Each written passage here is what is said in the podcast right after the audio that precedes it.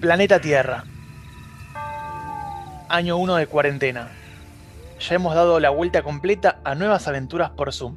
Trabajar por Zoom, estudiar por Zoom, hablar con amigos por Zoom, festejar cumpleaños por Zoom, hacer yoga por Zoom, aprender algún idioma por Zoom, incluso hasta hacer un podcast por Zoom.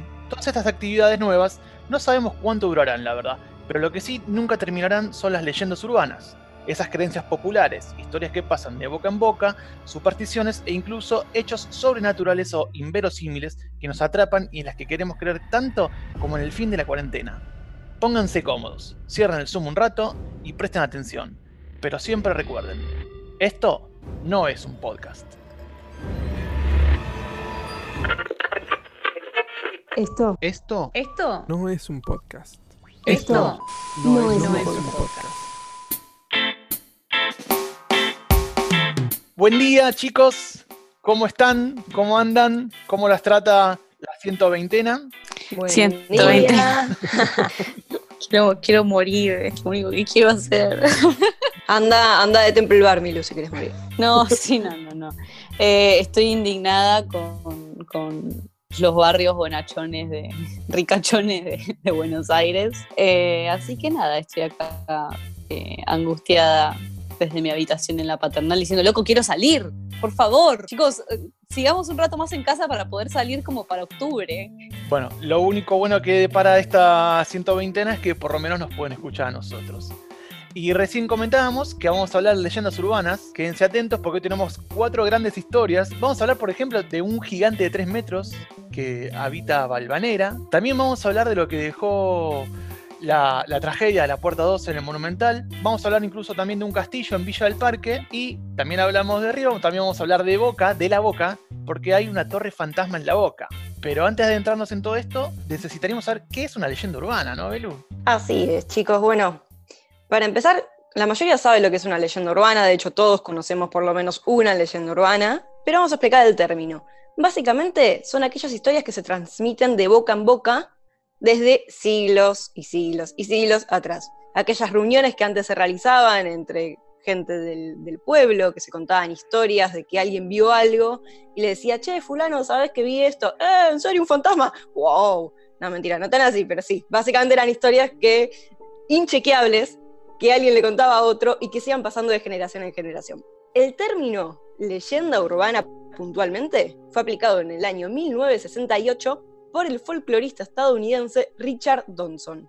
Básicamente, Donson lo que hizo fue definir leyenda urbana como una historia moderna que nunca sucedió, pero que se cuenta como si fuera real. Como decíamos antes, como se pasaba de boca en boca y no había ningún tipo, nada escrito hasta la modernidad, en donde la gente empezó a escribir las leyendas para que no se pierdan, esto generó también que haya muchas versiones de cada historia. Uno siempre cuando busca, no sé, por ejemplo, La Llorona, que es una de las más populares, vas a encontrar que en una tiene un detalle que otra no. Decís, che, ¿qué onda? ¿Cuál será la, la real?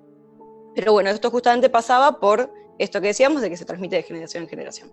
Bien, hablábamos que íbamos a mencionar a un gigante de 3 metros en Malvanera, Milu. Sí, en realidad la, la- la historia del gigante de Balvanera o el gigante de Once, porque en realidad está como por toda esa zona, ¿no? Es una historia que a mí me llamó mucho la atención la primera vez que la leí hace algunos años ya, eh, porque todo nace de, eh, de, varios factores que se combinan en ese barrio. Empecemos por el principio, mejor dicho, ¿no? Eh, el gigante de Balvanera no es un gigante per se, no es que es un, titán de tres metros, es un golem. Golem son eh, hombres de arcilla que hacían los rabinos en el siglo XVI. De hecho, este, este personaje data de- se dice que su cuerpo fue construido en el siglo XVI y que fue traído acá con una de las inmigraciones judías que tuvimos. Recordemos que Argentina es uno de los países, eh, obviamente, creo que es el, ter- el tercer país después de, obviamente, Israel con comunidad judía más grande. Eh, entonces, obviamente, cuando vino con, una de las olas migratorias, en específico de- que trajo el judaísmo, vino este golem y fue a parar a Once, Balvanera, toda esa zona, ¿no? Se empezó a asociar el asunto de la, de la aparición del golem con que vibraba la tierra durante la noche en algún momento en específico. Obviamente, después se le atribuyó eso, estamos hablando ya de, cosas que pasaron hace muchísimos años, pero se está hablando de que en realidad las vibraciones era cuando pasaba el tren, que hacía que el piso temblara. Pero bueno, obviamente siempre quedaba la, quedaba la creencia de que no tenía que haber, obviamente tenía que haber un gigante de tres metros caminando por la calle, no podía ser el tren claramente. Y a su vez, eh, se dice que este gigante es como un bonachón, es como que él cuida a la, gente de estos barrios. ¿Cómo funcionan los golems? Los golems en específico, eh, los escribís un papiro en, en, hebreo, le das una orden, le introducís en su boca y el golem hace lo que vos le pedís exactamente igual que el capítulo de Los Simpsons que en el que todos están pensando ahora, porque en Los Simpsons aparece un golem que es de un rabino, que funciona de esta manera, porque era la manera en la que funcionaban los golems. El rabino que trajo al golem de Recoleta, porque tenemos el nombre, que ya se los voy a decir porque no lo estoy encontrando, era un rabino de Praga llamado Judah Louis Ben Besabel. Ah, esos nombres, un, nombre de Praga, chicos, no tengo ni idea de cómo se pronuncia habría sido quien trajo este, a, este, a este buen bicho, este buen, buen señor de arcilla, que se, dice que durante la noche, que es donde la población está más expuesta, que empieza a que hayan robos, asesinatos o lo que fuere, eh, este, este buen hombre camina por la calle y ayuda a la gente, evita robos, salva damiselas en peligro, eh, etcétera. Entonces me parece que es una de las, de las em, leyendas urbanas más interesantes de la ciudad porque literalmente están diciendo hay un tipo de tres metros caminando por uno de los barrios quizás más densamente poblados de la capital y nadie nunca lo vio. O, sea que esta leyenda se, remonta, nos, trae hasta esta época. Supuestamente en esta época se mantiene el golem merodeando por las noches. Por supuesto, por supuesto que sí. De hecho, no hay, no, hay algún momento en el que digan que no estuvo el golem. De hecho, estuve viendo un par de videos muy interesantes en los que hay mucha gente que asegura que, haberlo visto que le contaron que, lo habían visto al golem de, Recoleta. De Recoleta, perdón, de, de, Once y, y Balvanera. El golem de Recoleta sería muy diferente. Sí, el golem de Recoleta saldría a patear gente y se juntaría a tomar birra con los amigos en el Temple Bar y ese tipo de cosas. Sería un rugby. Claro, el golem de Recoleta podría ser un rugby. Este es de Balvanera, así que a lo sumo yo creo que. Pero bueno, eh, esa es la historia. Sé que no, no, no, da miedo, sino que en realidad, igual no sé, no sé, yo si me encuentro un tipo de arcilla de tres metros caminando por la calle a la una de la mañana, un poquito de miedo, o sea, un poco de miedo me daría. Aparte los golem no hablan, solo hacen lo que, lo que les había indicado el rabino, que no es que te dicen el rabino este de Praga que lo trajo, le dijo proteger a la gente del barrio. O sea, no se sabe qué le dijo, qué, introdujo en su boca para que el tipo nada, saliera a, a hacer lo que muchas veces la policía no llega a hacer, pero bueno. Mira, bueno, nos movemos con el golem por Barbanera, subimos pasamos por Once y subimos a Recoleta y nos, nos eh, situamos ahora en el barrio de Núñez. ¿sí? Vamos para el norte de la capital federal, donde también hay, una historia interesante, Pablo. Sí, exacto. Hay, eh, estamos haciendo un recorrido por toda capital, eso está bueno. El recorrido imaginario que tenemos que hacer porque no podemos salir. Somos como mobileros en distintos puntos de la ciudad, ¿viste? Yo estoy acá entrevistando al golem. Yo estoy acá en San Martín, pero haciendo que estoy en Núñez. Pero bueno, todo con la imaginación. ¿Alguien le vino la imagen de los Simpsons? La Navidad de imaginación. Estoy ejerciendo periodismo con imaginación.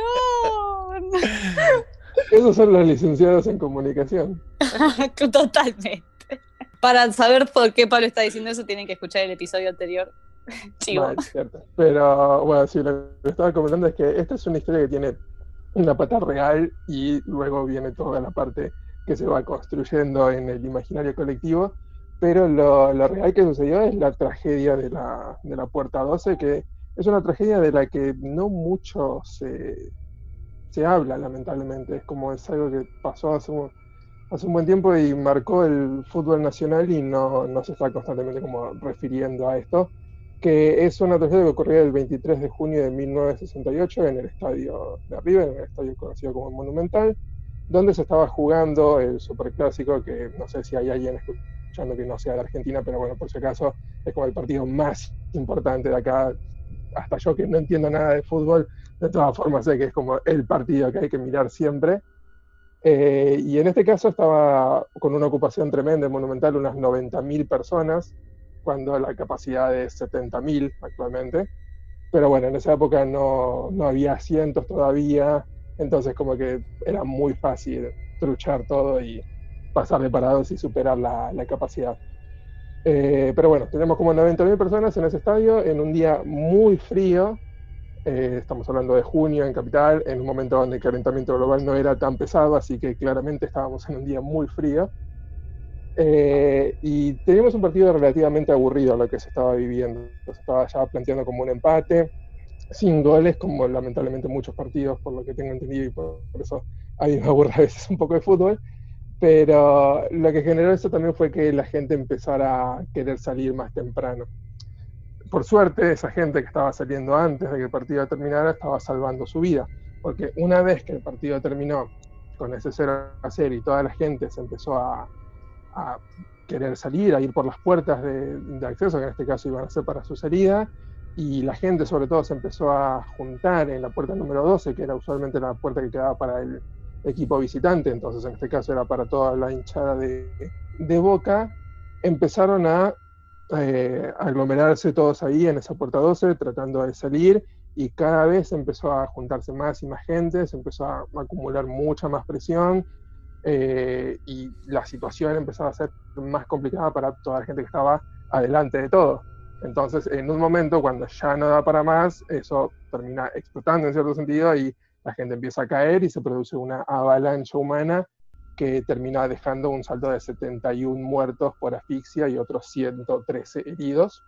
Eh, me acuerdo que, perdón que te interrumpo, pero me acuerdo de cuando sucedió lo del recital del Indio Solari, no sé si se acuerdan, hace unos años, cuando hubo una avalancha mm. de gente y murieron creo que 14 personas, no me acuerdo la verdad.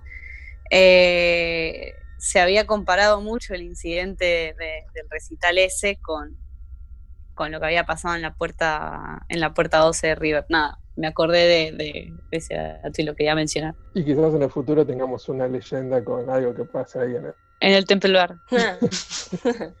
son, son, esas tragedias que se dan, y en este caso es una tragedia que se da por todavía motivos que del todo no quedaron eh, sólidamente establecidos. Se habla de que la puerta estaba trabada, se habla de que la puerta estaba cerrada ya sea total o parcialmente, de que estaban los molinetes, también hay una versión que cuenta que la policía montada estaba ahí como eh, trabando en parte la salida de los hinchas de boca y golpeando a la gente porque supuestamente un grupo había empezado a cantar la, la marcha peronista, cosa que en ese momento con el gobierno de facto era casi una sentencia de muerte asegurada.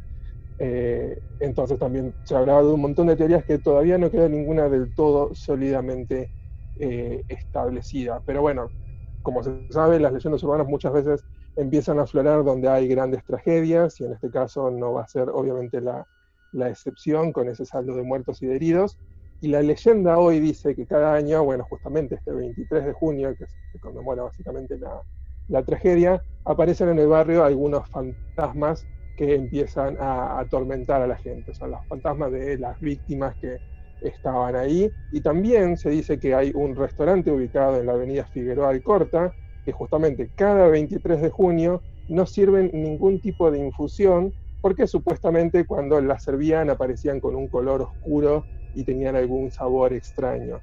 Así que no sé si es una, no es una manera de excusarse de ellos de que no saben preparar café quizás, o, o qué será, pero en ese caso tenemos como las las consecuencias que se van planteando de ahí en, al, marco de esta tragedia futbolística. Me encanta la falopa de, echarle la culpa a un fantasma por un café pasado. Sí, no, es como, no preparamos ningún café, así que no sabemos prepararlo, es culpa del fantasma. bueno, bordeamos la, General Paz, empezamos a bajar por el lado oeste de la, de la capital federal, agarramos la General Paz, bajamos en San Martín, agarramos la, bajada de Nogoyá y llegamos al barrio Villa del Parque, donde para los, los vecinos, los, conocidos ahí, es está el castillo Villa del Parque. La historia en sí eh, se engloba dentro de lo que se llama el Palacio de los Bichos. En realidad se llama el Palacio de los Bichos, estamos hablando de, de, una mansión de cinco pisos eh, ubicada en, pleno corazón de Villa del Parque, en lo que es la, esquina de, Campana y Tinogasta. Esto es a, media cuadra de lo que es la vía del ferrocarril San Martín. Eh, se llama Palacio de los Bichos la historia o, el castillo en sí por la, gran cantidad de, animales y, entre, leones e incluso gárgolas que tienen en las cornisas de este castillo. Nos vamos un poquito más para atrás en la historia, tenemos que hablar del principio del siglo XX, cuando se manda a construir este castillo, eh, lo manda a construir un, tal señor italiano de apellido Giordano, que venía de la aristocracia eh, italiana con, mucha plata, parece entonces, y la idea, la idea de, hacer este castillo en Villa del Parque era construirlo como regalo de bodas para su hija, que estaba, que estaba a punto de casarse. La hija se llamaba Lucía Giordano y se iba a casar con Ángel Lemo, que era, era un músico conocido ahí de la época de principios del siglo XX. Eh, tenemos que hablar que, se desarrolla lo que es la, fiesta de casamiento ahí. Eh, recordemos que para principios del siglo XX todavía las calles no, estaban, no estaban asfaltadas ni, ni, construidas como, ni siquiera con adoquines como, como ahora. Eh, con lo cual, bueno, el día de la, fiesta eh, cae una, gran tormenta que lo que hace es que cuando se, están por despedir los novios para, retirarse a lo que era su luna de miel, eh, las calles estaban tan embarradas que tienen que dejar su carruaje del otro lado de la vía. Bueno, con tan mala suerte que, cuando están por cruzar los novios a, a buscar su carruaje, eh, pasa un tren y los atropella, obviamente los destroza en el, momento, fallece en el momento. El, padre de la novia, el señor Giordano, entra en una gran depresión y, automáticamente no, no, quiere hacer más nada con el lugar, cierra el castillo y se manda a mudar, se vuelve a Italia, de donde era él originalmente la historia no concluye ahí, sino que comienza ahí porque lo que se menciona es que siempre cercana a la fecha de cumplirse un nuevo aniversario, eh, la gente que vive por la zona empieza a escuchar, empieza a escuchar ruidos de fiesta y, de personas, ¿no? Como, como, eh, sí, como, como, me, sale la palabra, no quiero, como una reunión. Eh, bochinche. Bochinche. no, quería, no quería llegar a decir la palabra bochinche, pero no me salía como... como... Reunión de no más de 10 personas, quiero creer, ¿no? Porque... Reunión de no más de 10 personas. Entonces, bueno, lo que pasa es que año tras año lo que se cuenta es que cuando llega un nuevo aniversario, la tragedia esa, se escuchan como voces y ruidos saliendo de la fiesta, cuando en realidad la casa está completamente deshabitada, está cerrada. Así que bueno, eso es un poquito la historia. El tema es que posteriormente a eso se han intentado realizar ciertos tipos de, proyectos em, de, comercios que, ninguno ha tenido éxito. Lo primero que se abrió ahí, o sea, el castillo permaneció cerrado hasta principios de la década del 90, pasada, este, mm. Porque la, familia lo abandonó directamente, se fue a Italia y lo abandonó y ahí empezaron a, empezar estas historias, estas leyendas urbanas de que ahí habitan fantasmas, de que está, tiene una maldición, que no se puede hacer nada. Y bueno, como les comentaba, a principios de la década del 90, primero que se intentó hacer es que funcione una casa de té y un salón de fiestas, pero a nadie le interesaba visitarlo, así que quedó, en la nada. Más tarde, eh, como algo, algo muy típico de los 90, que pueden ser las canchas de pádel o, los, o las roticerías, se intentó hacer edificios de loft, ¿sí? Que estaba mm. muy de moda en los 90 hacer loft, pero lo mismo, no, no resultó. De hecho, les tengo que contar que en ese entonces, cuando se ponen, se ponen en, venta o, en alquiler los lofts, uno podía entrar a visitarlos y, yo he ingresado ahí. La verdad que es hermoso oh. lugar. Es muy loco. De hecho, entre nosotros entré dos veces. Una vez de manera legal, una vez de manera ilegal. Dale, ¿cómo hiciste eso? Cuando todavía, los lofts, cuando todavía los lofts no estaban hechos, que estaba en ruinas, básicamente vos veías desde afuera las escaleras que recorrían cinco pisos, las escaleras de caracol, y no tenía maranda y nada, nada. Un día con mis amigos nos metimos, nos metimos eh, ahí, empezamos a investigar y, tipo cuando llegamos al subsuelo nos dimos cuenta que había gente durmiendo ahí, salimos cagando porque empezamos a escuchar ruidos. Y nada, nos fuimos, nos fuimos rápido de ahí. ¿Se sintieron Y- raros o algo? La realidad sí, había bastante cagazo, pero llegamos hasta la cúpula, arriba de todos cinco pisos y había como pintadas. em, y, y nada, fu- fu- fue, como teníamos, sentíamos una vibra medio rara y medio un cagacín de si había o no había gente. Y cuando de repente escuchamos un ruido, salimos cagando. Y cuando salimos nos dimos cuenta que dentro había gente, había tipo homeless ahí viviendo. Pero Claro. sí, fue como medio. El bochinche era la pobre gente que se va a refugiar ahí, que estaban conversando. Sí, tal mío. cual. Tal cual. Así que bueno, un poco esa es la historia de, de Villa del Parque. Y así como estuvimos eh, por River, tenemos que hablar de La Boca. ¿Sí? Así es, chicos, nos vamos a la boca al año 1908, época en la que en la ciudad de Buenos Aires vivía una poderosa estanciera llamada María Luisa Aubert Aurnaud, perdón, pero es un apellido re complicado. Básicamente, esta señora provenía de una familia muy millonaria que vivía en Cataluña, España, y la mujer se vino a vivir a Buenos Aires. La historia comienza cuando un día una persona le recomienda a la mujer invertir la plata en construcciones en el barrio de La Boca, porque en esa época, recordemos 1908, era una época en la que había muchos inmigrantes llegando al lugar. La mujer entendió el negocio, le gustó la idea y ¿qué hizo? Dijo, bueno, vamos a construir una torre, mejor dicho, un edificio al estilo de Cataluña. ¿Por qué? Porque ella extrañaba mucho el lugar por donde venían sus familiares entonces agarró, le encomendó al arquitecto que construya el edificio y compró todos muebles y adornos traídos de España. Una vez que terminó el edificio, la mujer no invirtió la plata en el lugar, sino que dijo, eh, es muy lindo, me vengo a vivir acá, no lo pongo en venta. Todo muy lindo, así pasó un año con la mujer viviendo ahí en el barrio de La Boca, hasta que un día los vecinos aseguran que la mujer y sus sirvientes abandonaron el lugar, abandonaron el edificio sin decir nada a nadie, lo dejaron en una inmobiliaria, tipo a cargo, para que hagan lo que quieran con él, y se fueron. Nadie sabe qué pasó, lo único que aseguran es que se escuchaban todas las noches ruidos muy fuertes y gritos provenientes de ahí. A partir de este momento, la inmobiliaria decide poner en alquiler las habitaciones. Pero una mujer llamada Clementina, que era una pintora de la época, se va a vivir y elige particularmente la torre del edificio para ir a vivir, que era donde vivía justamente esta mujer, la habitación que a ella más le gustaba.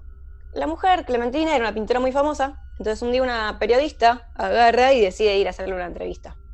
Y en medio de la entrevista, obviamente, para poner relleno en la nota, empieza a tomar fotos a las obras que ella iba a hacer, porque iba a haber una exposición de arte en muy poco tiempo.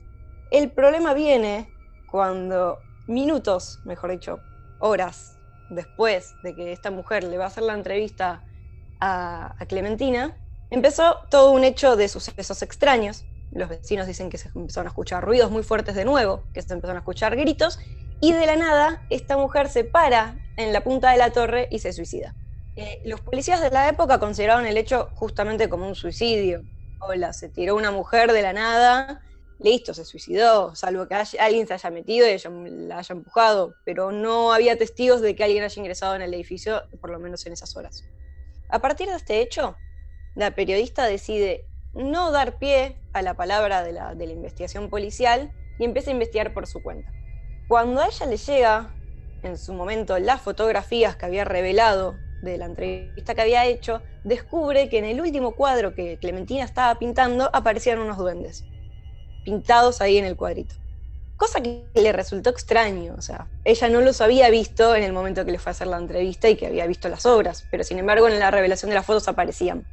Entonces, ¿qué hace, qué hace esta mujer llamada Eleonora?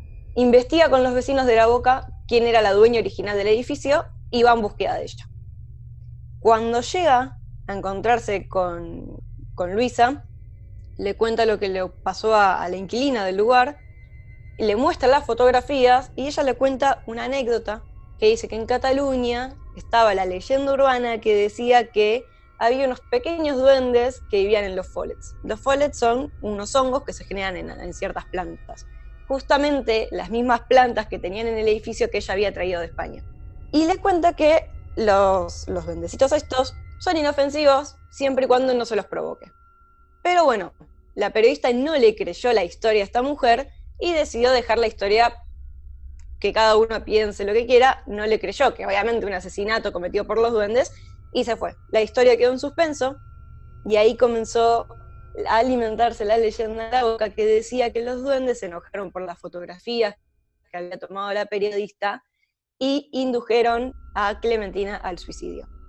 Al día de hoy, los vecinos de la boca, que viven cerca del edificio este, aseguran que se siguen escuchando ruidos raros, que a toda la gente que vive en las cercanías del lugar le empiezan a desaparecer las cosas. No sé si la gente por ahí lo conoce, está como el mito de que cuando hay duendes en un lugar, los duendes son juguetones y te empiezan a esconder las cosas para jugar con vos. Cuando vos decís, un, dos, tres, no juego más, aparecen. Chicos, yo no quiero decir nada, pero yo iba a un colegio católico y mi profesora de primaria, cada vez que desaparecía algo en el aula, decía, chicos, son los duendes, tienen que decir, un, dos, tres, no juego más. Yo crecí con eso en la cabeza. Cuando fui creciendo y vi lo turbio que eran los duendes, fue como, me estás jodiendo. A mí, me, a mí me habían enseñado lo de hacer un nudo y decir, Poncio Pilato, las bolas te ato, si no me aparece lo que busco, no te las desato. Pero bueno, ya era como otro. Era un poquito más, más, fuerte. Eh, pero bueno, detalle no menor, detalle no menor antes de, para poder cerrar. Em, dentro de las desapariciones de cosas que hubo en el barrio, el cuadro de Clementina, donde habían aparecido los duendes en las fotos, es una de las cosas que hasta el día de hoy está desaparecido desde el suicidio de la mujer. Creer o reventar. Ahora sí, Milu. ¿Alguna vez pasaron por ahí? ¿Alguno de ustedes sabe cuál es? O sea, si pasás la podés, pues la señalás. Fui a la boca muchas veces, pero de chica. Y no tenía estas cosas muy frescas como para haberme dado cuenta, así que no, no sé. Yo sí, y ese ejercicio, ese edificio te da una mala espina. No, no, no, no, no. Tipo, lo ves ahí y decís, mmm, Puede ser porque es una, una, construcción muy de estilo, puede ser porque la fachada no está del todo cuidada, no lo sé. Pero viste cuando vas, ves un lugar y decís, yo ahí no me meto. Vivo en San Martín, así que sí. Vivo en San Martín, boludo. No, igual fuera de joda con todo este tema de, de, que estamos hablando, del tema de justamente de las leyendas urbanas, muchas veces de los fantasmas o espíritus, pasa de que muchas veces uno cuando entra a un lugar o pasa por un lugar donde ocurren cosas raras, generalmente te da como esa sensación de frío interno que uno no sabe cómo explicar, que es justamente un tema energético. Cuando hay mucha concentración negativa de energía, te da como esa cosa, uno lo siente. Supongo que pasa eso con el edificio. También creo que hay lugares en los que uno también está sugestionado, igual. Un ejemplo es como lo que decíamos con Juan Juanpi, cuando Juanpi se metió ahí en el, en el Palacio de los Bichos, que era tipo, uy, capaz hay algo, y en realidad lo que había era un homeless, ¿entendés? Tipo, nada más. Eh, entonces me parece que, podría ser ese paralelismo. Y de igual modo, a ver, es creer o reventar, yo elijo creer. Ficción, superstición, mito, leyenda o realidad, eso nunca se sabrá. Creer o reventar. Igualmente recuerden, esto no es un podcast Belén Satulowski, Milagros Hermida, Pablo Reo, Juan Pablo Tardioli.